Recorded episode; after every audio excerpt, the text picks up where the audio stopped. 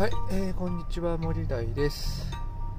えー、この番組は、えーと、プログラミングや仮想通貨投資について、えー、配信しています。はい、えー、というわけで今日はですねえーと、労働基準法なんて守ってたら成長できないんじゃないのっていうようなね話をしていきたいかなっていうふうに思います。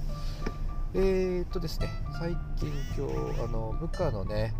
えーとイベントなんかを見ているとですねうんとまあ拘束時間以外はま働きたくないよとかですね。うんまあ、勉強もしたくないよとかっていうよね意見を結構聞くものであもう本当ねザ・労働者だなっていうようなねことを思って言ってるわけです。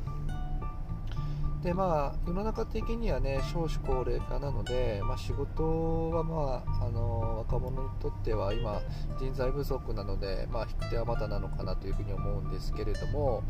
えー、っと実はですね今もう AI が結構、えー、活躍してきちゃってますのでホワイトカラーの仕事はどんどんどんどん AI に置き換わってくると、まあ、部門によってはねえー、っと需給のバランスが崩れているところもありますのでどんどんどんどんこう人がね余ってきているところもあると思います。またね今ねこう会社のね寿命段階っていうのも全然もう短くなってきてますよね。もう20年ももう続けばいいような会社が多いっていうような感じになってます、まあ、昭和の時代のように、まあ、一つのところで、まあえー、ずっとと、まあ、生涯仕事とを、えー、もらえるっていう状況はなかなか難しくなってきてるんじゃないのかなっていうふうに思います。まあ、というわけで、今の仕事以外のところでやっぱり自分が成長できるような、ね、ところで学んでいかなきゃいけないんじゃないのかなというふうに思うわけですね。だから17時まで拘束時間仕事してるから俺はそれでいいんです。生活できればいいんですって言ってる人ほど今非常に危険かなというふうに思いますね。やっぱり自分あの拘束時間以外であの1個でも2個でもね未来の自分また知らないものに対して、えーと、学ぶ姿勢っていうところをもうしっかりやっていかないとですね、まあ、これからどういう状況になっても、えーとまあ、新しい仕事また自分でね新しい価値を生むことができなくなってくるのかなっていうふうに思うわけですね。なので、まあ、世の中ね働く者の、まあ、権利だとか労働基準法を守れだとかっていうようなねことを言うけれども、まあ、そんなものを守ってたらあの他の人よりあの成長できないし価値を生むことはできないんですね。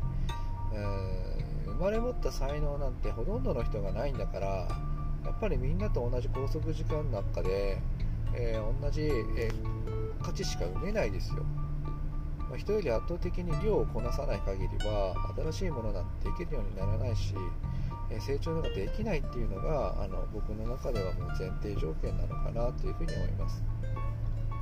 なので私の場合は、まあ、Twitter 発信だとかブログを運営したりですね、まあ、今はプログラミング学習をしたり、まあ、それをですね、まあ、仕事が終わってからやっているというようなことですね。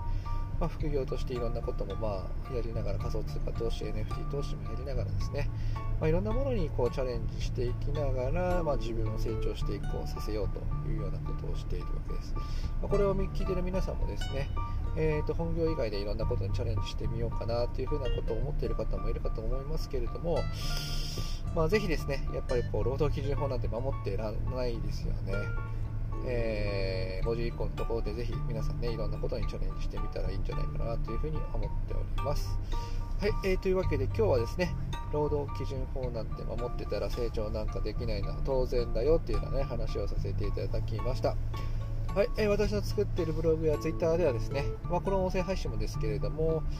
えーと、副業の術とか、えー、プログラミング、仮想通貨投資なんかについてお話ししていますので、ぜひ参考にしてみてください。